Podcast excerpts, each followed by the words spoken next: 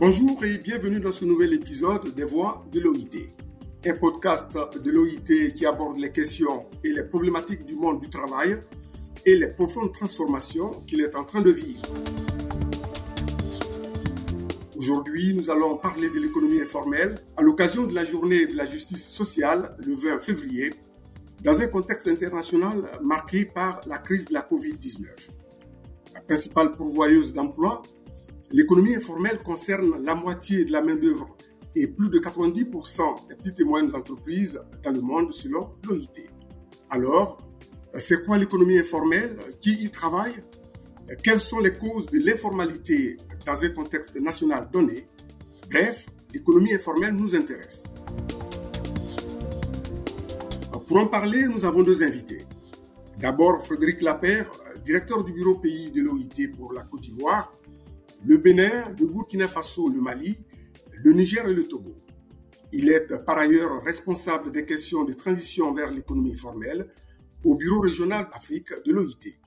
Bonjour à vous, Frédéric. Bonjour. Deuxième invité de cette émission, Marceline Douai-Adepo, coordonnatrice générale du comité intersyndical pour la transition vers l'économie formelle en Côte d'Ivoire, CITEFSI. Elle s'occupe également du travail décent des travailleurs indépendants au sein de la centrale syndicale d'unité. Bonjour à vous, Marceline. Euh, bonjour, monsieur. Maintenant que le décor est planté, entrons tout de suite dans le vif du sujet avec vous, Frédéric. Pour monsieur tout le monde, quand on parle économie informelle, autrement dit, quelle définition donnez-vous à l'économie informelle, Frédéric? Donc, euh, il y a plusieurs euh, définitions de l'économie informelle. Nous, euh, l'Organisation internationale du travail, quand on parle d'économie informelle, en fait, on désigne toutes les, activités économiques des travailleurs et des unités économiques qui, en droit ou en pratique, et ça c'est important, ne sont pas couverts ou sont insuffisamment couvertes par des dispositions formelles, c'est-à-dire par les cadres réglementaires et légaux. Alors, une fois qu'on a dit ça, qu'est-ce qui est derrière une telle définition? En fait, c'est la réalité du monde du travail de, de, la plupart euh, des pays à bas revenus et à moyen revenus, c'est-à-dire que c'est cette multitude de micro et de petites entreprises non enregistrées à l'administration fiscale et dont les salariés ne sont pas enregistrés et donc pas couverts en termes de protection sociale ou de droit du travail. C'est cette multitude d'auto-entrepreneurs ou encore de travailleurs indépendants qui sont non enregistrés. Mais c'est aussi les, salariés des entreprises du secteur formel qui, elles, sont enregistrés mais qui ne déclarent pas leurs travailleurs. Et c'est les travailleurs domestiques non déclarés par leur employeur. Et il faut préciser que la participation euh, à l'économie informelle n'est généralement pas un choix pour la plupart de ces acteurs, mais la conséquence du manque d'opportunités dans l'économie formelle. L'économie informelle, c'est d'abord là où les laissés pour compte euh, des politiques de développement économique génèrent un revenu pour subvenir à leurs besoins.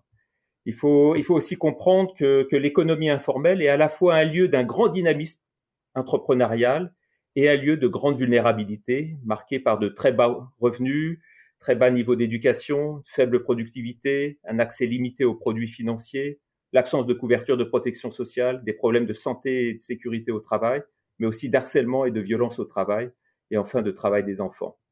C'est dans ce cadre que tout processus de formalisation ne doit pas compromettre les possibilités de subsistance ou d'entrepreneuriat, mais créer les conditions d'une transition vers l'économie formelle en, en comprenant pourquoi les acteurs opèrent dans l'économie informelle en identifiant les obstacles à leur transition vers l'économie formelle et en formulant avec eux des cadres d'appui incitatifs à leur transition.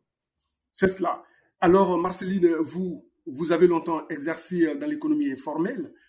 Comment vous, vous la définissez-vous Avez-vous une autre perception de ce qu'est l'économie informelle? Pour moi, l'économie informelle, il faut dire que c'est l'ensemble des activités que nous menons qui ne sont pas réglementées il y a des personnes euh, comme moi, je suis individuel. Il y a d'autres qui le font au sein d'une famille. Ce sont des activités génératrices que nous menons, mais nous ne sommes pas réglementés, nous ne sommes pas organisés. C'est comme ça que nous comprenons l'économie informelle. Nous n'avons pas, nous ne sommes pas structurés, n'avons pas assez de, euh, de compréhension de, de, des autres entreprises, si je peux dire. Donc, nous exerçons dans l'illégalité totale. Donc, c'est comme ça que moi, je comprends euh, l'économie informelle. Très bien. Alors, euh, je reviens à vous, Frédéric. qui sont ceux qui travaillent dans le secteur informel? Quel est leur profil? Y a-t-il plus d'hommes que de femmes ou le contraire? Alors, dans quelles conditions travaillent-ils ces acteurs de l'économie informelle et comment vivent-ils, Frédéric? L'économie informelle et les caractéristiques de ceux qui, travaillent dans l'économie informelle, ça a longtemps été une boîte noire hein, d'un point de vue statistique, même si travaillaient à la vue de, de tous. Euh, ces dernières années, notamment grâce au soutien de l'Organisation internationale du travail, les instituts nationaux de statistique ont produit énormément d'informations qui permettent de, mieux comprendre qui sont ces travailleurs de l'économie informelle. Et donc, on, voit bien, si on doit euh, définir euh, les grandes caractéristiques de ceux qui sont dans l'économie informelle, ils vont être jeunes. Euh, les jeunes sont surreprésentés dans l'économie informelle. Ils vont être très peu éduqués, avec des niveaux de formation et de développement des compétences très, très, très faibles. Ils vont être dans la plupart des régions, mais pas toutes les régions du monde, en majorité des femmes. Ils vont travailler dans des très petites entreprises de moins de 10 travailleurs, où ils vont être des travailleurs euh, indépendants, euh, des vendeurs de rue, etc., qui vont travailler à leur propre compte. Ils vont aussi être surreprésentés dans certains secteurs d'activité, dans l'agriculture, où euh, la, la, plupart de l'emploi dans les pays à bas revenus et moyens revenus dans l'agriculture sont des emplois informels, mais aussi dans certains secteurs d'activité comme les travailleurs domestiques, certains groupes de travailleurs, comme les travailleurs migrants, ou aussi euh, des personnes déplacées ou des réfugiés qui, qui perdent les moyens de génération de revenus qu'ils avaient auparavant et qui se euh, doivent générer des revenus dans l'économie informelle. C'est cela. Alors, Frédéric vient, vient de le dire. Marceline, racontez-nous hein, votre propre histoire, puisque vous-même, vous avez exercé dans le secteur informel, n'est-ce pas? Bien sûr. J'ai exercé dans le secteur informel depuis 30 ans. J'ai commencé d'abord par une formation de couture et je suis sortie en tant que couturière, disons artisane. Et je me suis installée à mon propre compte, euh, euh d'abord euh, dans un petit marché précaire en son temps au quartier d'Abobo. Et c'est là-bas que j'ai commencé à mener ma couture plus simplement possible. J'avais quand même des moyens pour pouvoir subvenu, souvenir aux besoins de la maison. Je pouvais aussi aider monsieur avec le peu que je, je recevais de ma couture. Mais il y a une chose qui m'a frappé, c'est que euh, à travers monsieur, j'ai pu bénéficier d'une allocation familiale, c'est-à-dire pendant mes accouchements. Mais j'ai constaté que nous qui sommes dans le secteur, nous n'avons pas ce privilège-là. Et c'est comme ça que mes recherches j'ai dit, mais non, moi aussi, en tant qu'actrice de l'économie informelle, je peux bénéficier de, de, ce privilège. Je ne peux pas rester encore euh, à ce niveau où je ne bénéficie de rien. À supposer que euh, la pension du monsieur à sa retraite n'arrive pas à subvenir à nos besoins, qu'est-ce que je ferai? Et c'est comme ça que l'idée de pouvoir chercher à avoir une activité, c'est-à-dire protéger mon activité, l'idée de pouvoir me sécuriser m'est venue. Alors, Marceline, je l'ai dit euh, tantôt, vous êtes véritablement dans euh, le secteur informel. Comment vous, vous l'avez vécu, euh, cet impact de la COVID-19 sur vos activités? Et surtout, vous vous occupez des travailleurs indépendants. Comment est-ce que ces personnes ont vécu ou continuent de vivre cette COVID-19. Cette situation de COVID-19 a rendu encore plus vulnérables les travailleurs indépendants et à côté de les travailleurs domestiques parce qu'il y a beaucoup qui ont perdu leur emploi. Dans le secteur domestique, beaucoup ont perdu leur emploi, ont été renvoyés même. Mais ces personnes-là manquent de protection sociale, ils ne sont pas protégés, ils ne sont plus salariés. Le salaire, pour ceux qui sont maintenus, le salaire a été totalement réduit. Et cela euh, devient encore plus, plus, plus point pour nous parce que ce sont des pères de famille, ce sont des mères de famille et la situation de Covid n'a pas été vraiment une situation aisée pour les acteurs de l'économie informelle tant que euh, pour les acteurs euh, travailleurs domestiques. Il faut dire que nous avons été tous frappés. Le confinement a, a, au niveau des travailleurs domestiques, il faut dire que le confinement elles ont subi des violences physiques, elles ont subi même des violences psychologiques parce que les patrons trouvaient que c'est eux qui allaient venir les contaminer. S'ils sortent, ils ne rentrent plus. Vraiment, la situation était plus compliquée au niveau des, travailleurs euh, domestiques. Consciente sûrement de son importance dans le développement économique de chaque pays, euh, l'OIT a entrepris depuis euh, quelques années des processus de transition de l'économie informelle vers l'économie formelle. Alors, Frédéric, vous qui vous occupez de ces questions-là, en quoi consiste cette transition et quelles sont les différentes étapes pour y arriver?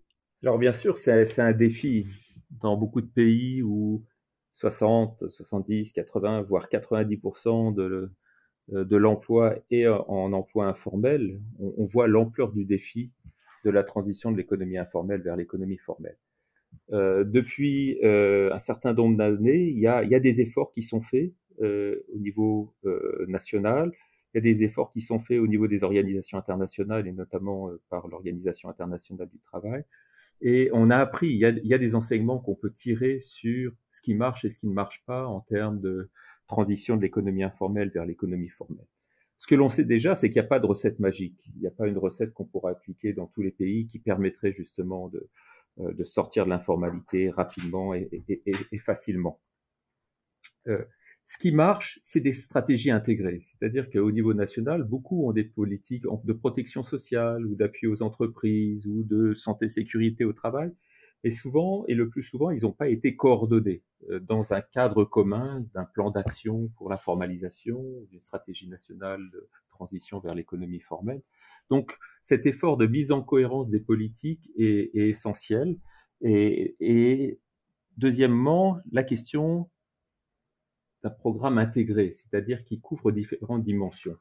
Et si on veut s'attaquer à la question de la, formalisation, on voit bien qu'il y a trois grands domaines de politique. Le premier domaine de politique, c'est le fait que vous avez une masse de travailleurs d'unités économiques qui sont présentement dans l'économie informelle. Donc si on veut formaliser, il faut euh, les accompagner dans un processus de formalisation. Euh, et donc à partir de là, euh, comment formaliser les unités économiques, hein, les entreprises, les micros, les petites entreprises, quel type d'incitation pour faire en sorte qu'ils s'engagent dans un processus de formalisation et d'enregistrement, mais aussi toute la question de l'enregistrement des travailleurs, et notamment de l'enregistrement à des mécanismes de protection sociale, d'assurance maladie, de pension des travailleurs. Et donc ça, c'est vraiment une première dimension qui est celle de, transition de l'emploi informel vers l'emploi formel pour ceux qui sont déjà en économie informelle. La deuxième euh, domaine de politique, c'est le fait que euh, vous avez des nouveaux entrants en permanence sur le marché du travail, et euh, euh, notamment sur un continent comme le continent africain, où vous avez beaucoup de jeunes qui rentrent chaque année sur le marché du travail. S'ils ne trouvent pas d'emploi dans l'économie formelle, ils seront obligés de se diriger vers l'économie informelle. Et donc là, il y a tout un effort à faire pour avoir une croissance économique inclusive qui offre des, des opportunités d'emploi décents dans l'économie formelle pour tous ces jeunes entrant sur le marché du travail. Et la troisième dimension de cette stratégie intégrée, elle est vraiment sur comment bloquer les processus de basculement de l'économie formelle vers l'économie informelle. Puisqu'on voit aussi un certain nombre d'entreprises qui sont formelles et qui ont tendance à repasser à l'informalité ou à ne pas déclarer une partie de leurs travailleurs et à les priver euh, des droits qu'ils pourraient avoir en étant formels. Et donc là, ce sont toutes les politiques qui sont liées à la lutte contre la corruption, la lutte contre pour avoir une fiscalité qui est peut-être moins pénalisante pour les, petites entreprises, euh, l'accroissement de la productivité des unités économiques, mais aussi un, renforcement des corps d'inspection afin d'appliquer et de mettre en application les cadres légaux et réglementaires qui doivent protéger les travailleurs. Alors vous, euh, Marceline, vous coordonnez le comité intersyndicale pour la transition vers l'économie euh, formelle, CITEFSI en Côte d'Ivoire. Dites-nous euh, comment vous procédez, euh, sur quoi vous mettez l'accent, parlant donc de transition de l'économie informelle vers le formel? Sur quoi vous mettez l'accent sur le terrain? Il faut d'abord dire que nous faisons la promotion même. Il faut promouvoir le travail de sang des travailleurs de l'économie informelle à travers la formalisation. D'abord, un, c'est la l'extension de la protection sociale dans tous les domaines d'activité et en particulièrement sur les soins de la santé. Vraiment, nous mettons l'accès aux soins de santé. Ça, c'est très important pour nous parce que vous savez, les acteurs de l'économie informelle, ce sont ceux-là qui se lèvent très tôt, qui rentrent très tard. Donc, la santé est vraiment très capitale pour nous. Sans la santé, il n'y a pas de productivité. La promotion de leurs droits est aussi un travail euh, pour permettre les meilleures conditions de travail. Pourquoi pas même la, euh, la santé, la sécurité au travail. Donc, nous mettons l'accent aussi sur la santé et leur sécurité dans leur milieu de travail. Parce que nous savons que c'est un milieu qui est vraiment très salubre. Il faut pouvoir leur dire que on a le droit et on doit le devoir de rendre nos lieux très propres. Et cela aussi va venir. Nous avons aussi le devoir et nous faisons aussi la promotion de l'organisation de toutes ces personnes pour faire entendre leur voix dans la négociation et dans le dialogue social. Quel est le coût? Quel est le coût de la formalisation et que gagnent les acteurs de l'économie informelle en formalisant leurs entreprises, Frédéric? Oui, ça c'est une question fondamentale et qui va déterminer le, succès ou non de, n'importe quelle intervention pour faciliter la transition de l'économie informelle vers, l'économie formelle. Il faut bien voir que les acteurs de l'économie informelle, ce sont des acteurs rationnels euh, qui, qui, vont essayer d'apprécier quel est le coût, quels sont les bénéfices qu'ils peuvent tirer de, ce processus de, formalisation. Et donc, si on regarde un peu quelles sont leurs priorités et leurs préoccupations, alors on n'est pas forcément pauvre dans l'économie informelle, mais on est toujours vulnérable. Et, et, et, donc, une des premières demandes et attentes des acteurs de l'économie informelle, c'est qu'on réduise cette vulnérabilité. Et notamment, il y a des attentes très fortes en termes d'accès à l'assurance maladie, d'accès à des régimes de pension, euh, d'accès aussi à, des régimes de euh, d'accidents de travail qui couvrent les accidents de travail ou qui couvrent aussi le congé maternité pour les, les femmes qui travaillent au sein de l'économie informelle.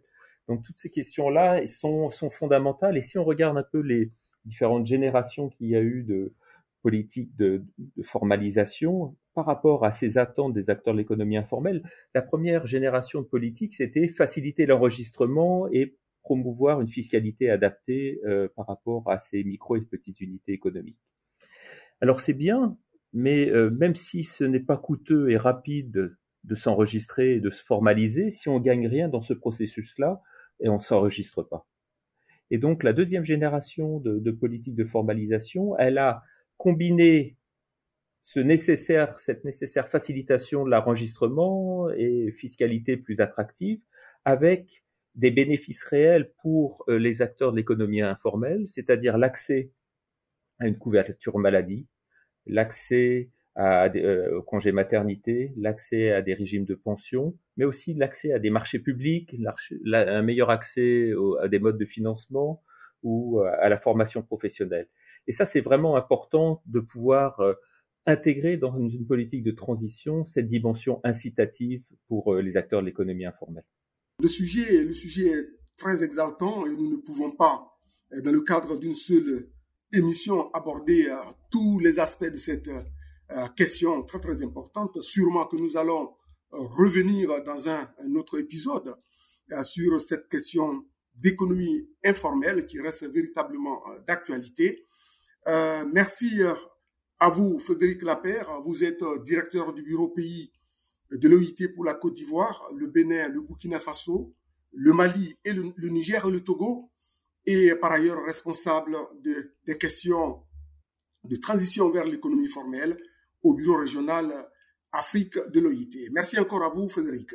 Merci François et merci à mon ami et camarade Marceline d'avoir été avec nous. Très bien, euh, merci euh, donc également à vous, euh, Marceline Doué Adopo, coordonnatrice générale du comité intersyndical pour la transition vers l'économie formelle de Côte d'Ivoire, CITEFSI, et spécialiste du travail décent des travailleurs indépendants au sein de la centrale syndicale Dignité. Merci, merci. Avec vous, nous avons parlé aujourd'hui de l'économie informelle, nous continuerons à parler euh, des changements dans le monde du travail dans les prochaines semaines. D'ici là, merci de nous avoir suivis et à très bientôt pour un autre épisode des Voix de l'OIT.